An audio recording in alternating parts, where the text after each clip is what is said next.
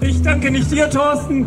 Ich danke Bochum und ich danke dem Revier für dieses klare Zeichen, das wir heute gesetzt haben gegen Überwachung, gegen Prison, gegen Tempora und für die Freiheit. Erst seit einigen Wochen ahnen wir in Umrissen, wie in welchem Umfang wir überwacht werden.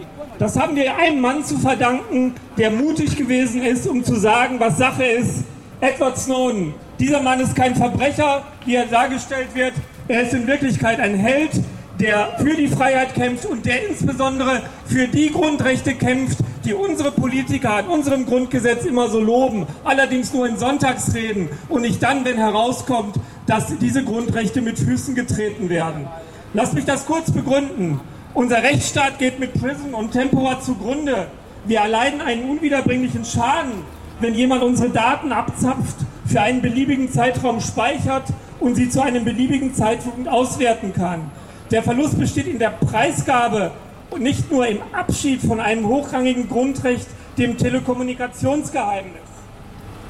Es bedeutet nicht nur den Verlust eines zweiten Grundrechtes, nämlich dem Recht auf informationelle Selbstbestimmung.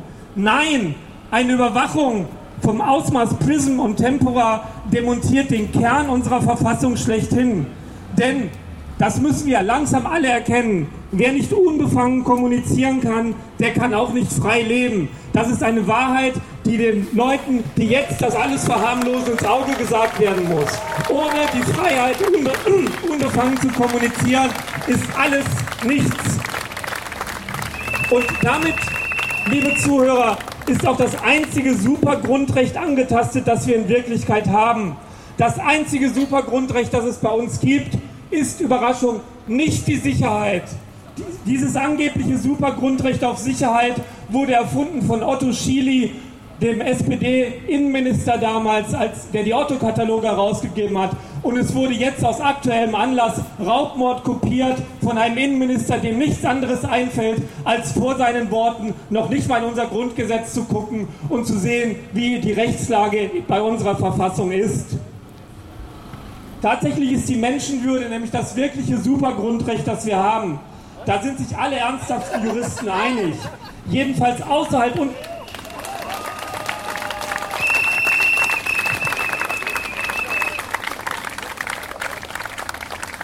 Jedenfalls gilt diese Einigkeit außerhalb unserer Sicherheitsbehörden, die ja nach dem Innenpolitiker Hans-Peter Uhl unser Land leiten. Er hat das vor zwei Jahren gesagt und damals haben alle gedacht, oh, der Mann hat sich versprochen. Heute habe ich die Befürchtung, er hat es schon damals gewusst.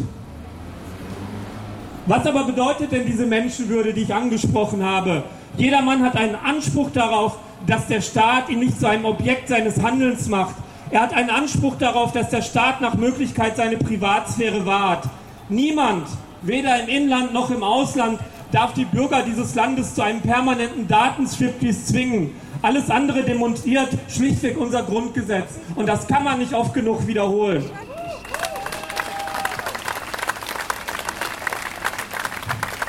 Wir sind längst nicht mehr die Einzigen, die das sehen. Nicht nur die Bewohner von Neuland, sondern auch ausgewiesene Bürger von Altland. So hat zum Beispiel jetzt vor wenigen Tagen ein langjähriger Chef des Bundesnachrichtendienstes, Hans-Jörg Geiger, gegenüber der Presse erklärt, das ist Orwell, das geht so nicht. Und er meinte nicht das, was äh, Parteien hier machen und was Bündnisse machen, sondern er macht die Arbeit, die seine Kollegen nach seinem Weggang aus dem Bundesnachrichtendienst fortgesetzt haben. Ein Mann, der den Bundesnachrichtendienst fast über ein Jahrzehnt geleitet hat, sagt, das ist heute Orwell. Und das müssen wir zur Kenntnis nehmen. Das sind keine Parolen, sondern das sind Leute, die eigentlich normalerweise als konservativ und sehr besonnen einzustufen sind.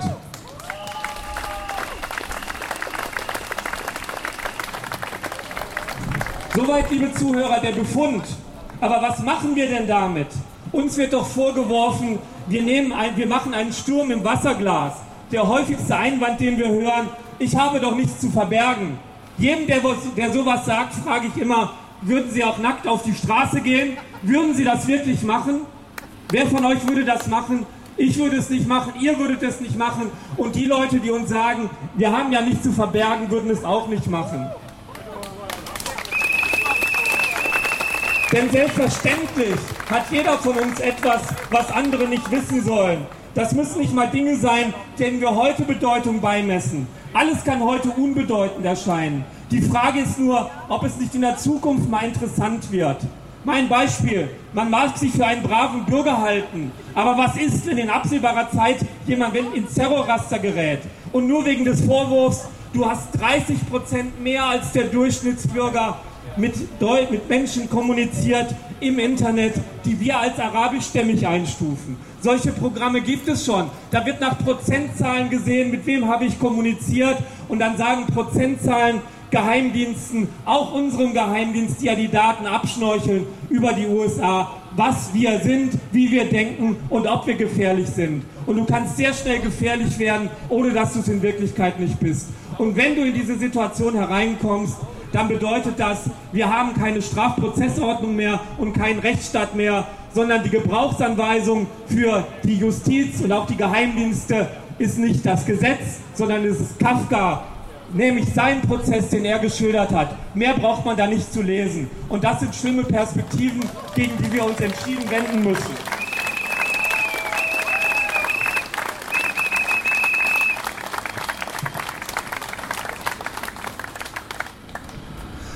Ein Wort noch dazu, wieso viele denken, dass die ganze Geschichte sie nicht betrifft, weil sie eben nicht auf Facebook sind und weil sie nicht online sind.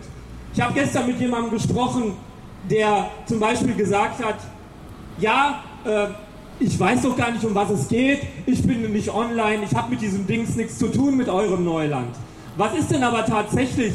Ich habe ihn gefragt, die NSA schnorchelt deine Daten ab, die dein Arzt über dich gespeichert hat. Die meisten Ärzte, machen wir uns nichts vor, benutzen keine Datensaves und besondere Vorrichtungen. Sie benutzen heutzutage Dropbox, wenn sie Kopien für Krankenkassen und andere Institutionen zur Verfügung stellen. Da hat mein Gesprächspartner etwas geschluckt, denn er hat gesehen, dass auch seine Daten eine Rolle spielen.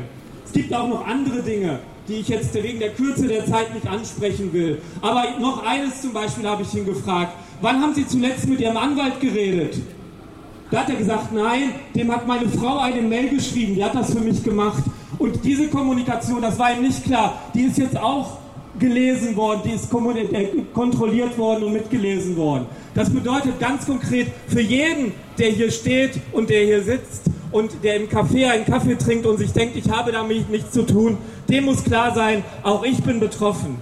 Ich danke euch, dass ihr alle hier hingekommen seid und ein Zeichen gesetzt habt. Wir werden weiter kämpfen und beim nächsten Mal werden noch viel, viel mehr kommen, da bin ich mir sicher. Danke.